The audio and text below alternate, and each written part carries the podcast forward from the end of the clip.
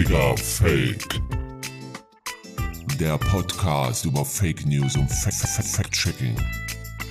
Mit Viktoria Graul.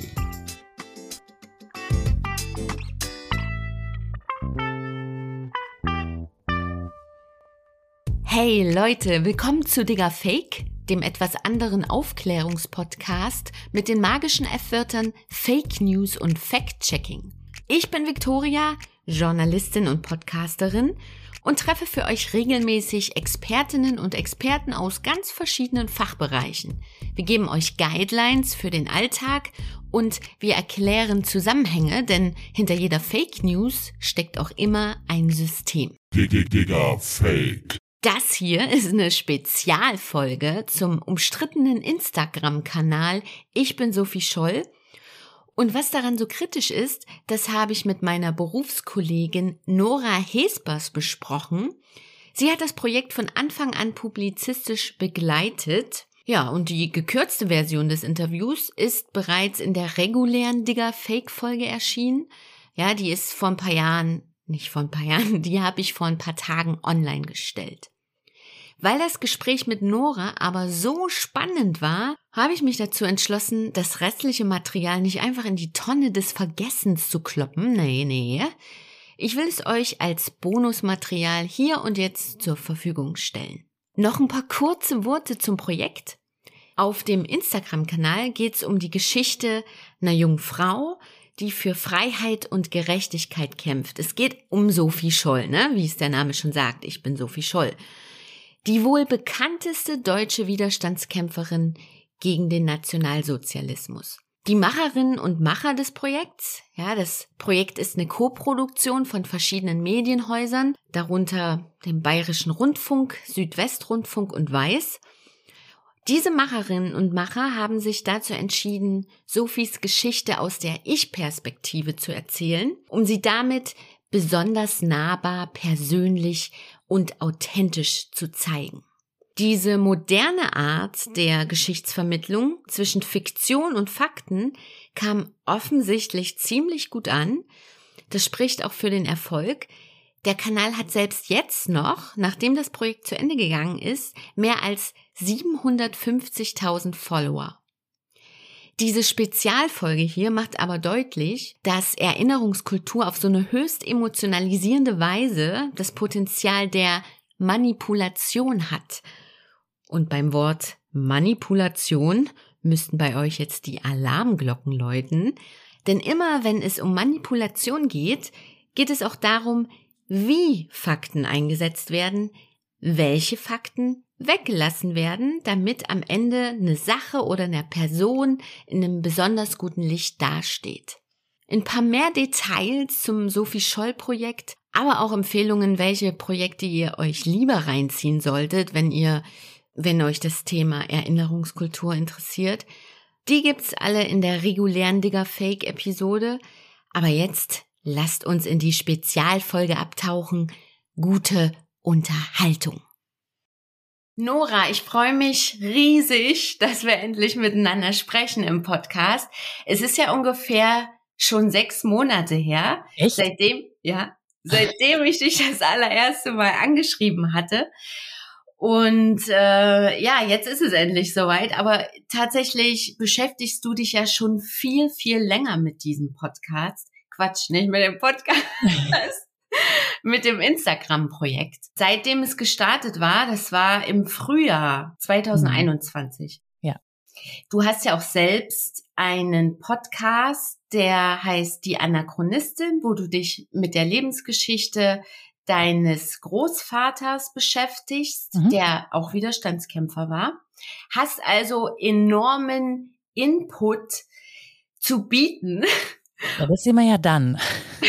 das sehen wir dann. Und ich glaube, wir sollten uns so, ja, so ganz zaghaft nähern, von außen nach innen. Mhm. Dieses Instagram-Projekt, ich bin Sophie Scholl, wird ja auch, was ich so mitbekommen habe, von vielen Lehrern als Zusatzangebot empfohlen Mhm. für die Beschäftigung mit dem Thema außerhalb des Klassenzimmers. Da ist jetzt die Frage, so ein ganz genereller Eindruck von dir. Ja, können wir glauben, was da über Sophie Scholl vermittelt wird? Ähm, jein. Also das Problem ist, ähm, was heißt Problem? Die Grund, die Prämisse ist ja, dass äh, eine fiktionalisierte Sophie Scholl dargestellt wird. Das heißt, wir haben natürlich nicht die historische Person, das kann auch gar nicht sein, sondern wir haben eine auf eine Social-Media-Plattform übersetzte, fiktionalisierte Person, die auf den Grundlagen der historischen Person basiert. Also wirklich, die sich so daran anlehnt, die sich davon, wie man so schön sagt, inspirieren lässt. Aber das ist natürlich nicht Sophie Scholl. So, das zum einen.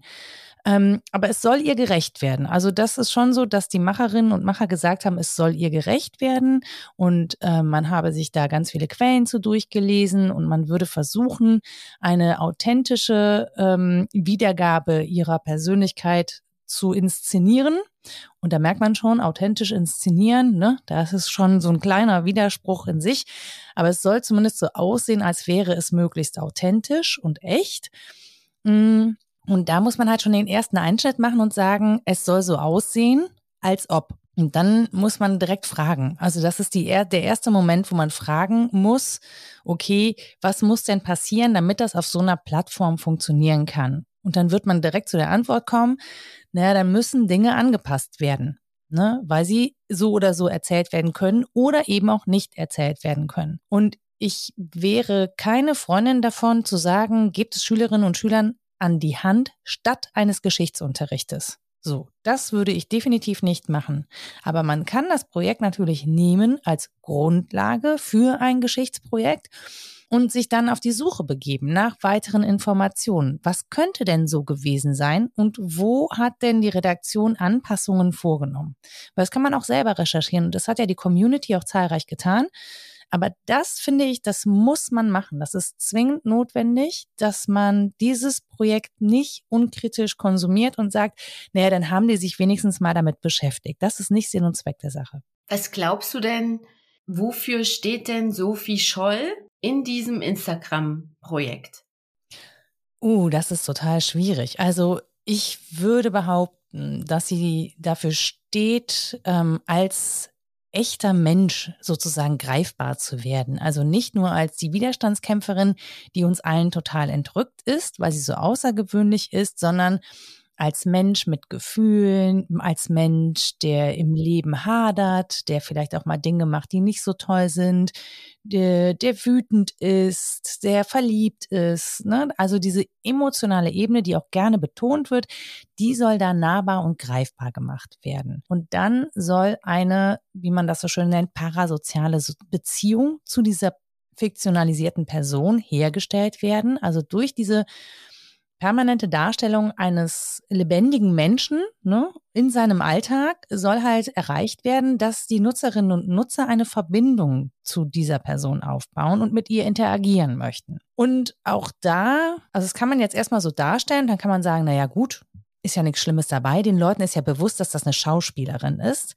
Und das stimmt, aber wenn man sich mal überlegt, wie das zum Beispiel mit Serien passiert, ne, die sehen wir auch täglich, da sehen wir auch unsere Stars und Sternchen jeden Tag in ihren Rollen. Und wenn man dann mal fragt, wie die heißen, dann kennen die meisten die nur mit dem Rollennamen. Ne, der echte Name der Schauspielerin und des Schauspielers, die sind oft nicht so schnell da wie die Rollennamen, weil wir sie nicht als echte Person erleben, sondern in ihrer Rolle.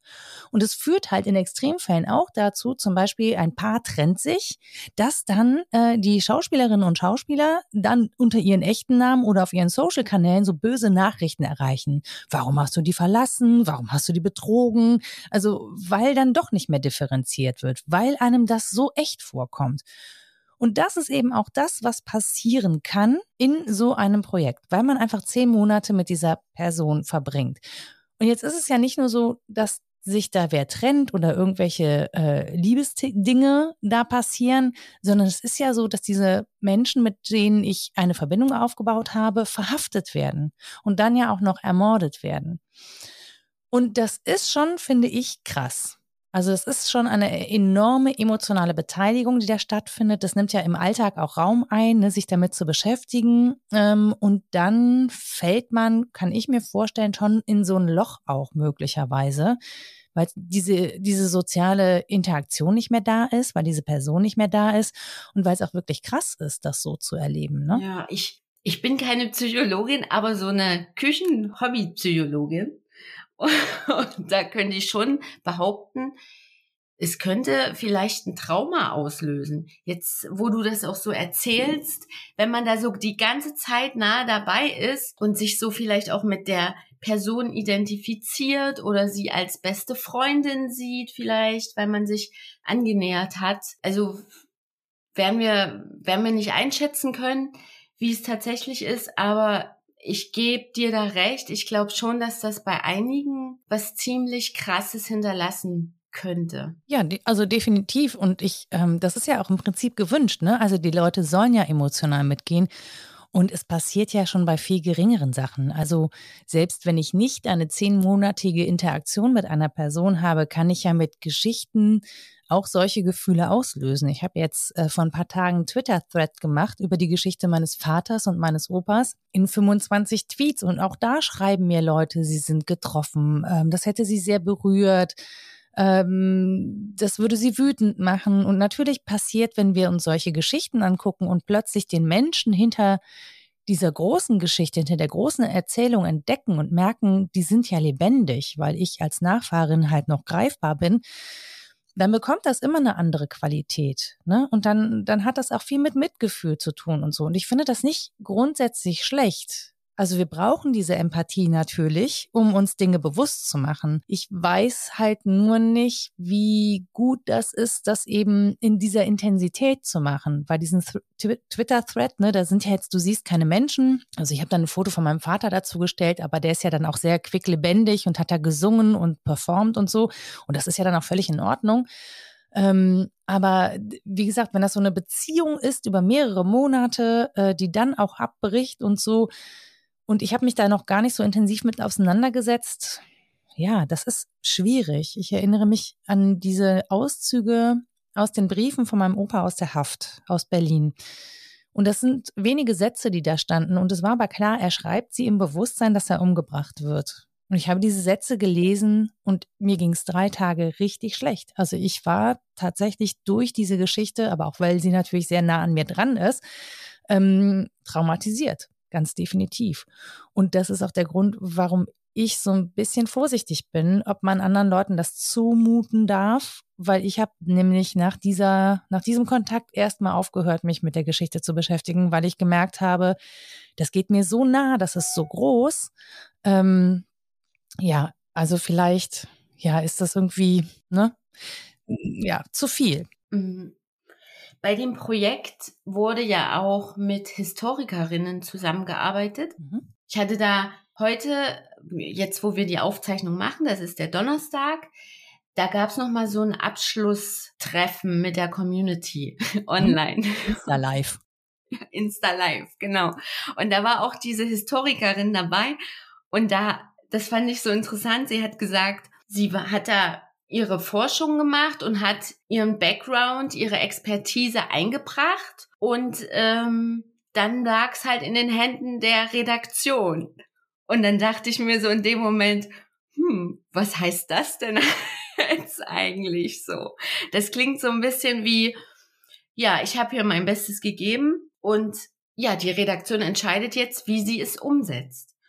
Das ist auch so. Also sie hatte eine, und das macht sie da ja auch transparent. Also Marin Gottschalk ist Historikerin, ist aber auch Journalistin, arbeitet für den WDR frei, macht so tolle Hörstücke wie das Zeitzeichen, wo im WDR ja immer wieder historische Daten mit äh, Infos gefüllt werden und mit tollen Geschichten, die dahinter stecken. Und sie hat zwei Biografien über Sophie Scholl geschrieben, also hat wirklich sehr viel Quellenstudium betrieben. Und ihre Aufgabe war es, vor allen Dingen bei den Stories, also es gibt ja im, bei Instagram den Unterschied zwischen der Story, ne, wo Bewegtbild jetzt so hintereinander im Hochformat abläuft und den Feed-Posts. Das können auch kleine Videos sein, das sind aber in der Regel eher Fotos oder waren in der Regel eher Fotos. Manchmal waren das so Reels, also Kurzvideos. Ähm, genau, aber die eigentliche Storyline, die erlebe ich eben in den Instagram Stories im Hochformat. Und da gibt's eben auch die Interaktion zwischen den Künstler, äh, Künstlerinnen, wollte ich gerade sagen, SchauspielerInnen, ähm, die natürlich auch KünstlerInnen sind, aber in dem Fall natürlich in einer anderen Rolle. Äh, genau. Und diese Dialoge zwischen den KünstlerInnen, die hat sie gefact-checkt im Prinzip. Also die hat sie auf historische Plausibilität hin überprüft. Kann Sophie Scholl das so gesagt haben? Wäre das ähm, eine Emotion, die sie gehabt hat? Immer vor dem Hintergrund, dass das natürlich eine Adaption ist. Ne? Das ist nicht die Sophie Scholl, sondern das ist eine Adaption. Und natürlich hat sie da als Historikerin einen anderen Blick drauf als jemand, der da dramaturgisch arbeitet, ne? der eine fiktionale Geschichte erzählen will. Und was sie da auch gesagt hat in diesem Talk ist einfach, dass ihre Anmerkungen durchaus dazu geführt haben, dass man sich zum Beispiel von einem dramaturgischen Element möglicherweise trennen muss. So. Sie ist aber die Beraterin. Sie ist halt nicht diejenige, die das Skript schreibt und auch nicht diejenige, die die letztendliche redaktionelle Entscheidung trifft. Deswegen kann sie nur sagen, ich habe das so und so eingeschätzt. Und natürlich liegt es am Ende in der Verantwortung der Redaktion, wie es dann umgesetzt wird. Mhm. Das ist eine Aufgabenbeschreibung gewesen, würde ich sagen.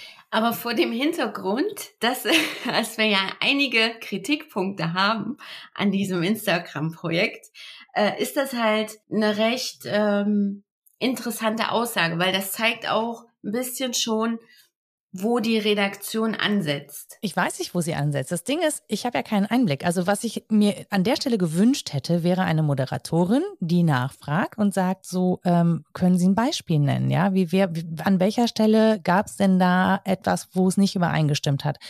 Jetzt ist es so, wir befinden uns ja nicht in, auf neutralem Boden in einer Talkshow, sondern auf dem Kanal. Da muss man dann halt auch schon wieder gucken. Ne? Natürlich werden die diese Frage nicht stellen. Es ist auch blöd, ne? also auch für die Historikerin blöd. Sie kann jetzt ja nicht hingehen und in diesem Insta-Live ähm, die Redaktion für ihre Entscheidungen kritisieren. Ne? Weil das, die hängt halt ja auch mit diesem, diesem Projekt drin. Ähm, und das wäre auch nicht klug, also nicht klug, das zu machen, aber auch nicht fein. Ne? Das würde sich einfach auch nicht gehören, finde ich, das dann in der Öffentlichkeit auszutragen, wenn das eigentlich hinter den Kulissen geklärt werden muss. So. Ähm, und von daher, ja, weiß ich gar nicht, ob man da mit einer Nachfrage wirklich weitergekommen wäre in dem Setting. Aber natürlich, wenn ich da gucke als Journalistin, dann ist es natürlich genau das, was mich interessiert. Dann will ich natürlich wissen, wo war denn so eine Stelle? Ja, wo gab es denn diesen Konflikt eigentlich?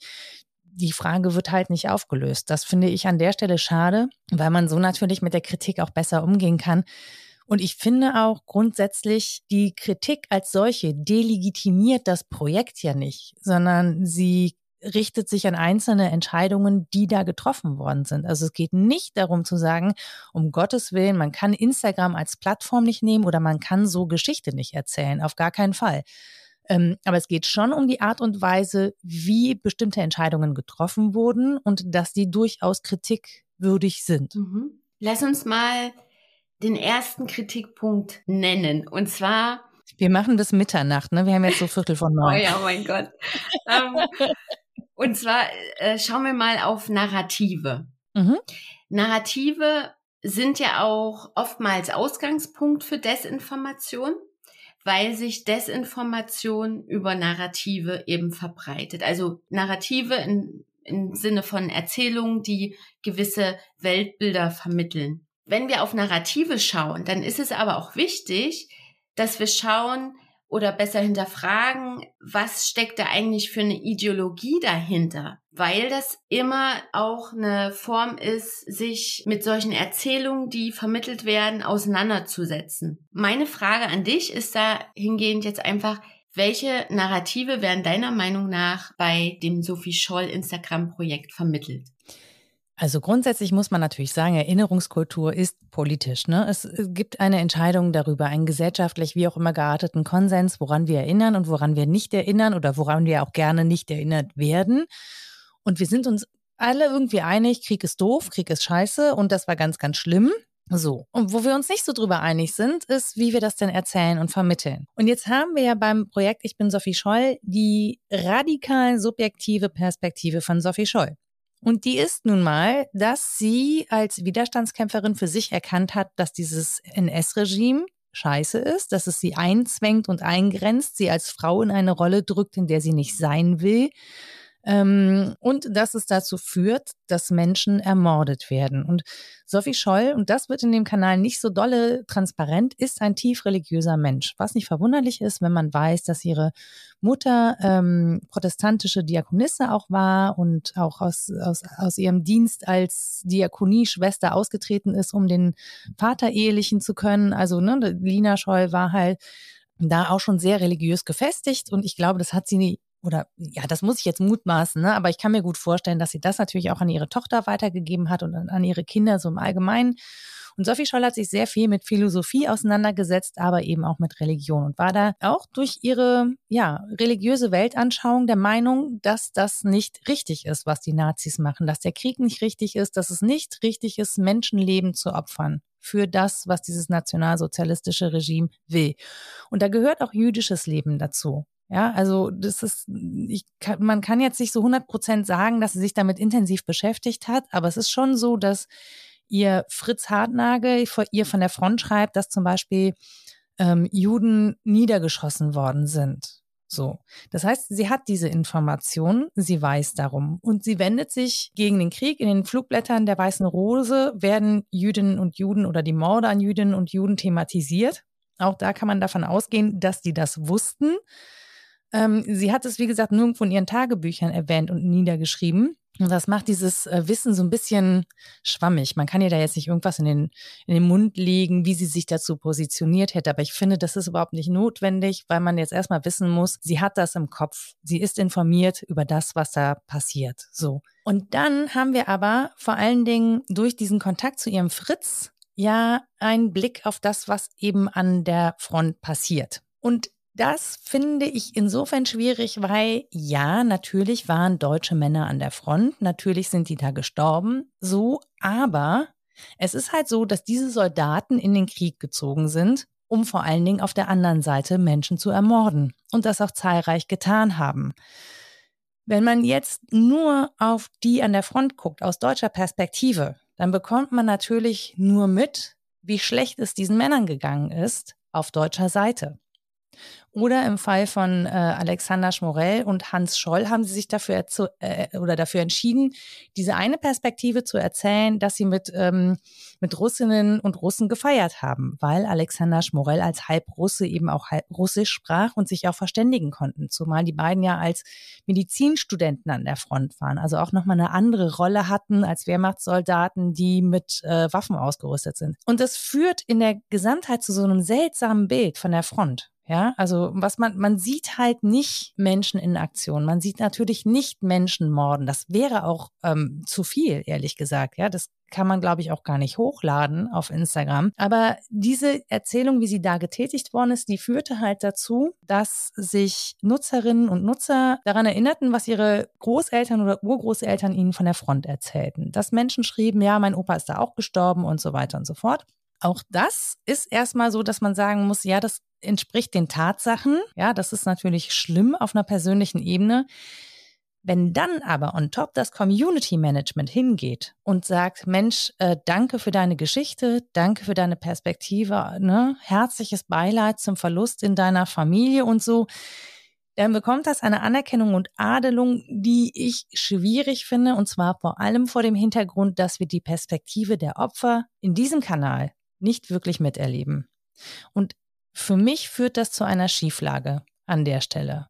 Und das finde ich einfach, ich finde das schwierig und das ist das, was Jan Böhmermann im Neo-Magazin, ah, das heißt ja jetzt ZDF-Magazin Royal, ne? Genau. Im ZDF-Magazin Royal dann auch kritisiert hat als Opferkult. Und was man da sieht und merkt, ist, dass es dafür gar keine Sensibilität gibt. Ich kann das verstehen. Ich kann verstehen, dass man natürlich sich irgendwie relaten möchte, ne? dass man irgendwie eine Verbindung dazu aufbauen möchte, dass man sagt, ach ja, so eine Erzählung kenne ich aus meiner eigenen Geschichte. Aber es muss halt einen Schritt weitergehen. Eigentlich muss es da eine Reflexion drüber geben. Und genau der Punkt wird halt oft nicht erreicht. Nicht nie. Es gibt Userinnen und User, die haben das irgendwie drauf und die erzählen das dann auch, aber der wird nicht erreicht. Und der wird aber auch nicht gefördert.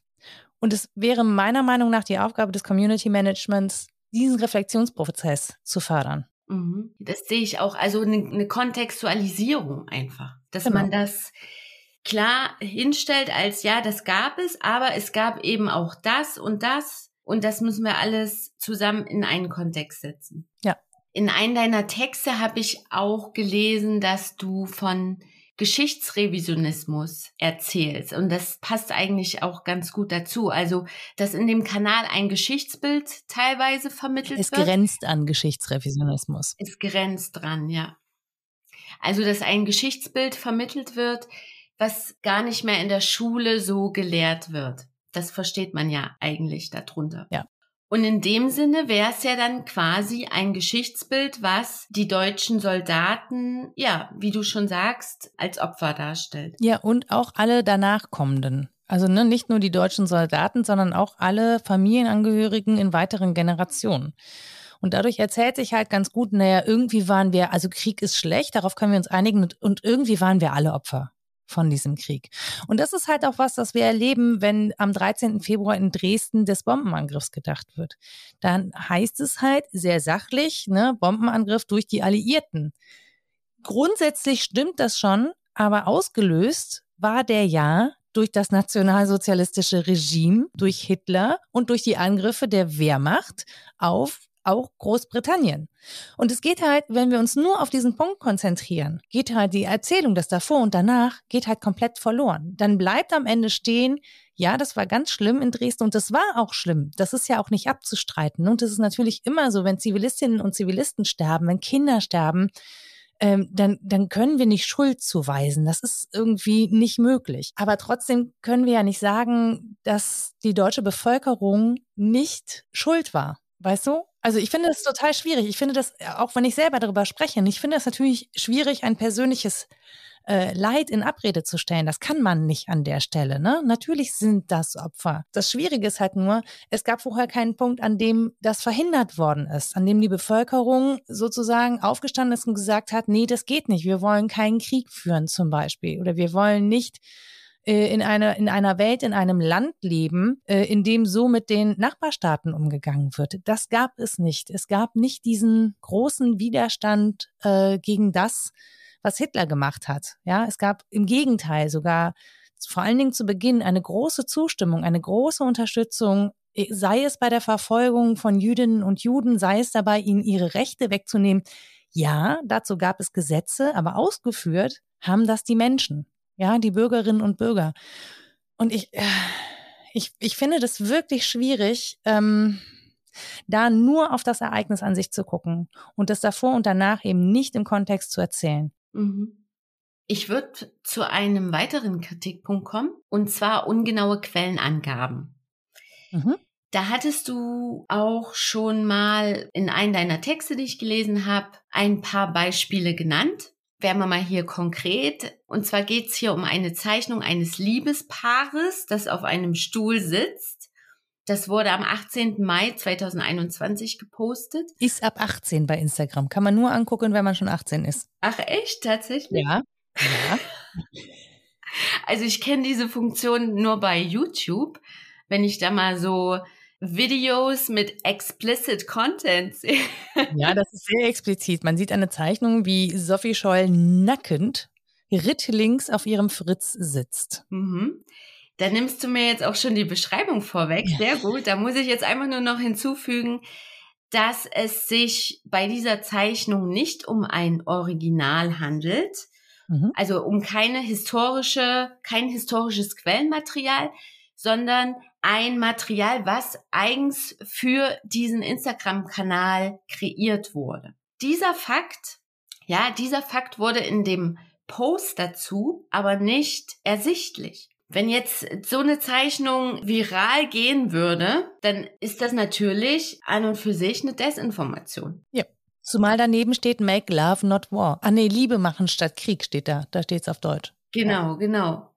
Äh, da ist doch jetzt die Frage, wie sollen junge Leute eigentlich damit umgehen? Wenn es jetzt so zu so einem Fall kommt, ne, dass ich schicke das an eine Freundin, äh, und die denkt sich, ach krass, das hat ja Sophie Scholl damals gemalt oder gezeichnet. Ich finde das sehr schwierig, ne? Also in dem expliziten Fall wurde das in den Kommentaren aufgelöst. Mhm, nach Rückfrage dass es sich um kein Original handelt. Aber so weit kommt man ja für gewöhnlich nicht. Äh, da muss man schon ordentliches Interesse mitbringen, einfach darunter zu scrollen und äh, alles zu lesen. Das finde ich ähm, mit am schwierigsten eigentlich bei dem gesamten Projekt. Es ist eine fiktive Person mit künstlerischer Freiheit, aber es wird nicht gut mit Quellen umgegangen was dann tatsächlich dazu führt, dass Halbwissen irgendwie unter die Leute gebracht wird, willentlich oder unwillentlich. Ja, also es wird nicht darauf geachtet, ob das passiert. Und ich weiß nicht, ob man sich so dolle Gedanken darüber gemacht hat am Anfang. Es wäre natürlich toll, wenn in dem Bild selber schon eine Quelle steht. Ne? Also ja. das ist ja das, was wir auch lernen. Natürlich kann man das auch immer wieder wegschneiden und es gibt Tools, womit man das unsichtbar machen kann und dann so. Ich kann nur äh, dazu raten, jedes Bild einfach mal in die Google-Rückwärtssuche reinzuballern, um äh, ne, guck, zu gucken, wo, wo wurde das schon mal verwendet, in Ausschnitten oder so ähnlich. Dann bekommt man meistens schon ganz gute Informationen. Aber ja, ich finde das auch schwierig, zumal ja hier auf mehreren Ebenen Sachen stattfinden. Also zum einen war Liebe machen statt Krieg, das ist kein Spruch aus den 40ern, sondern eher aus den 60ern als ähm, Protest gegen den Vietnamkrieg, den die USA geführt haben. Make Love statt, äh, Make Love statt War, jetzt kann ich auch schon kein Englisch mehr. Make Love, not War. Ähm, genau. Dann ist es so, dass die Zeichnungen von einer Künstlerin gemacht worden sind. Es gibt Originalzeichnungen von Sophie Scholl, aber so wurde zumindest anfangs begründet, die hätte man nicht nehmen können, weil die nicht kontrastreich genug gewesen seien und Instagram eben ähm, Bilder runterrankt, die weniger Kontrast haben. Und wenn man sich die Zeichnungen von Sophie Scholl anguckt, es gibt einige wenige, die kann man auch bei Google finden, dann sieht man, dass sie wirklich einen ganz feinen, äh, filigranen Strich hat, so was Feenhaftes. Das kann natürlich auch sein, dass das, äh, dass sie gebeten worden ist, Peter Pan zu illustrieren, dass es an der Geschichte liegt, ne, dass sie diesen Strich führt und so. Aber das sind wirklich sehr feine Zeichnungen und die Zeichnungen bei Instagram sind eher so das Gegenteil davon. Die sind ja wirklich mit einem sehr kräftigen Strich gezeichnet, sehr plakativ, ähm, so ein bisschen comicartig. Und ja, da ist, das finde ich, also ne, das finde ich ja zum einen schon schwierig, weil das natürlich auch, also hinter, in einer Zeichnung steckt eine Persönlichkeit drin. Ne? Und diese Persönlichkeit wird dadurch verändert. Jetzt kann man sagen, okay, aber dann ist es ja auch sehr deutlich, dass es nicht die Originalzeichnung ist. Das Doofe ist, dass die Originalzeichnungen jetzt nicht allgemein bekannt sind. Es ist nicht so, dass viele Menschen diese, diese Originalzeichnungen kennen. Und dann kommt es natürlich dazu, dass du erstmal denkst, ah, das hat Sophie Scholl gezeichnet. Das ist ja spannend. So. Dann hat sie diese Szene auf dem Stuhl so nie gezeichnet.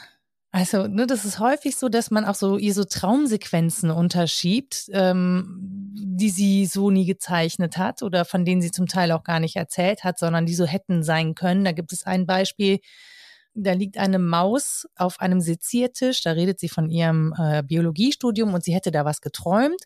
Und dann ist eine Zeichnung von einer Maus auf dem Seziertisch und diese Maus trägt eine Hakenkreuzbinde. Das ist auf ganz vielen Ebenen wirklich ein schwieriges Bild, weil natürlich ähm, steckt darin zum Beispiel Antisemitismus, also ein antisemitisches Bild, weil natürlich Jüdinnen und Juden als Nagetiere, als Parasiten, als Pest bezeichnet worden sind.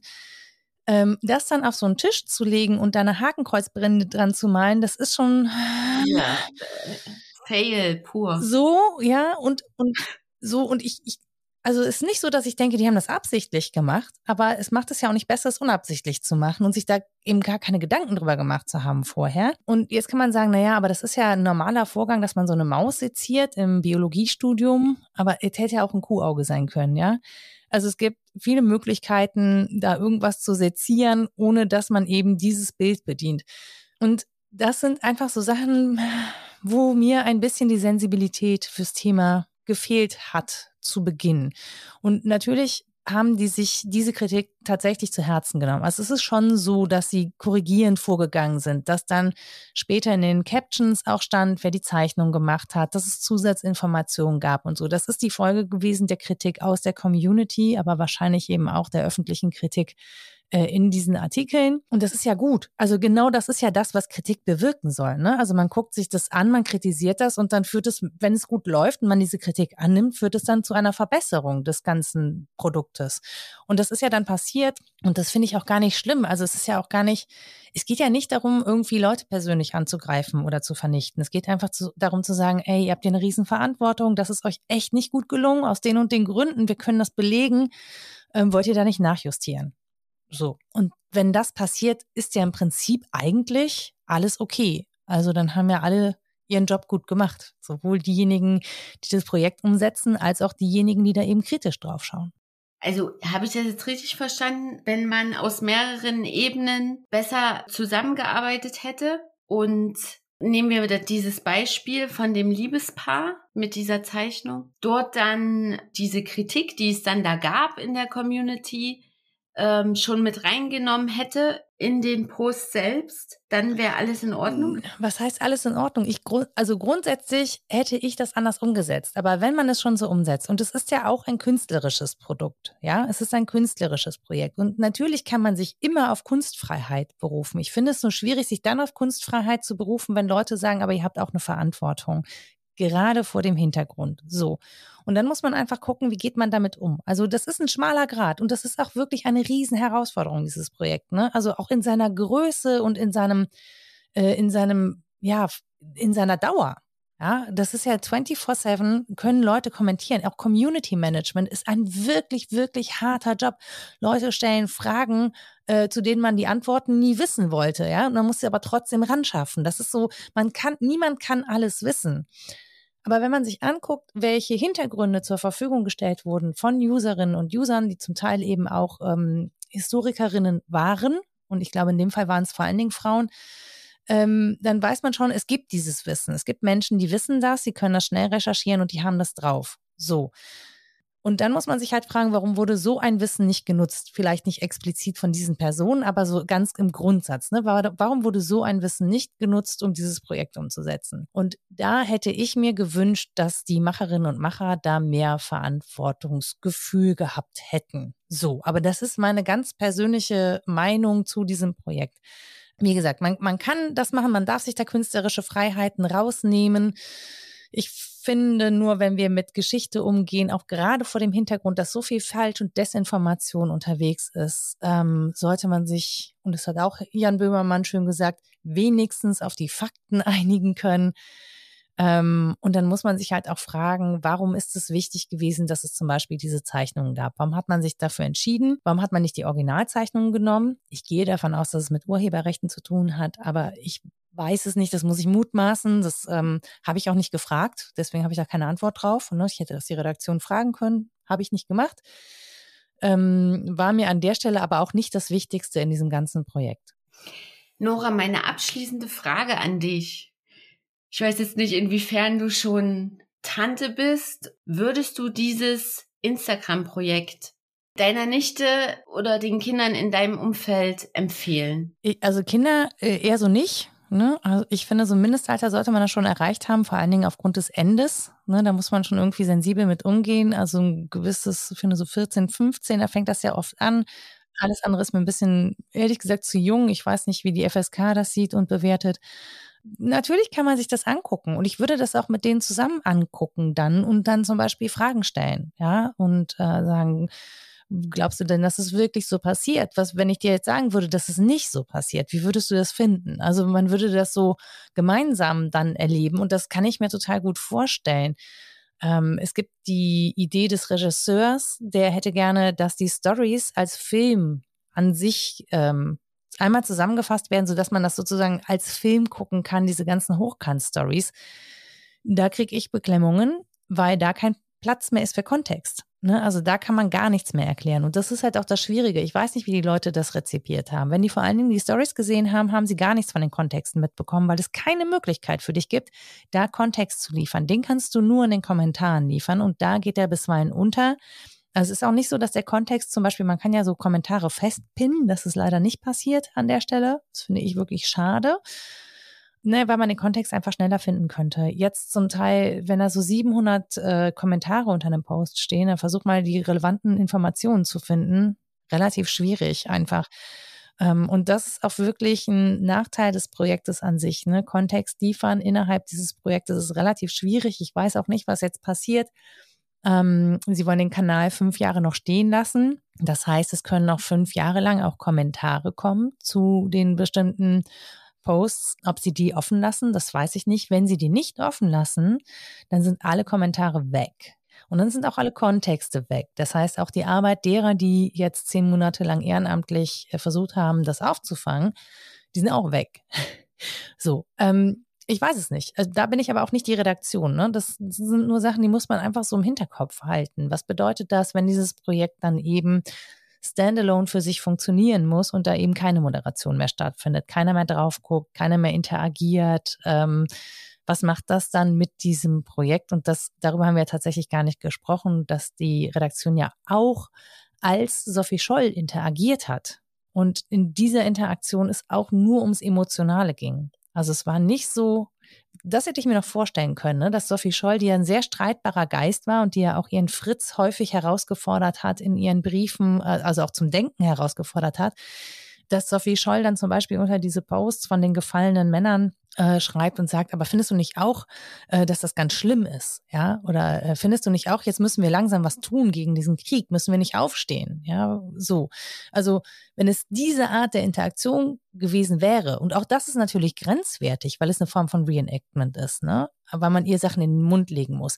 Aber das hätte ich noch verstanden. Also dieses dieses Streitbare an ihr, dieses tiefgründige, diese Reflexionsebene, das hätte ich verstanden, wenn man sagt, das möchten wir spielerisch erarbeiten.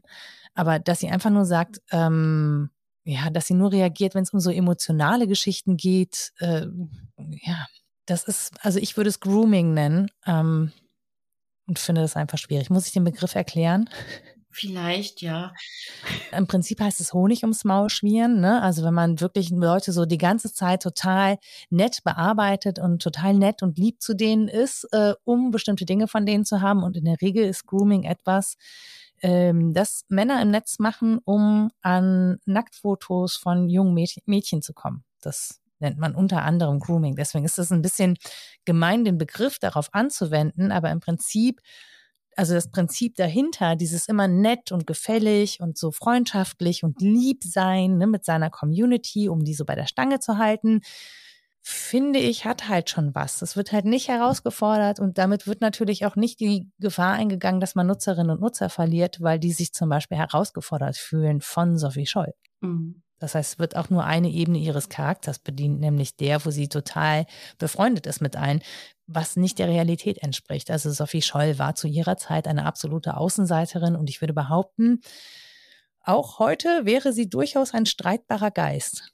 Da wären wir wieder bei der Frage, zeigt dieses Projekt nicht mehr die Idee von Sophie Scholl, wie wir sie heute haben? Oder wie wir sie heute gerne hätten, ne? Ja, also genau. so. Und wenn man sich mal das anguckt, so bei anderen Influencerinnen, ne, was bei denen in den Kommentaren abgeht und wie oft die mit Nutzerinnen und Nutzern auch in Diskussion gehen, dann hat das auf dem Kanal tatsächlich eher nicht stattgefunden. Nora, ich bedanke mich ganz, ganz herzlich bei dir, dass du bei Digga Fake dabei warst. Ja, vielen Dank für die Einladung. Das war sehr spannend. Fand ich auch. Digga Fake. Das war eine Spezialfolge von Digga Fake, dem Podcast über Fake News und Fact-Checking mit mir, eurem Host, der Journalistin und Podcasterin Viktoria Graul und dem Gast dieser Sendung, der Journalistin und Podcasterin Nora Hespers. Wenn ihr Digger Fake unterstützen möchtet, dann empfiehlt diesen Podcast weiter oder schenkt mir eure Sternchen auf der Podcast-Plattform eures Vertrauens. Bei Fragen und Anregungen schreibt mir gerne eine Mail oder eine Direktnachricht über Instagram. Leute, vielen Dank fürs Zuhören. Bis ganz, ganz bald. Ciao.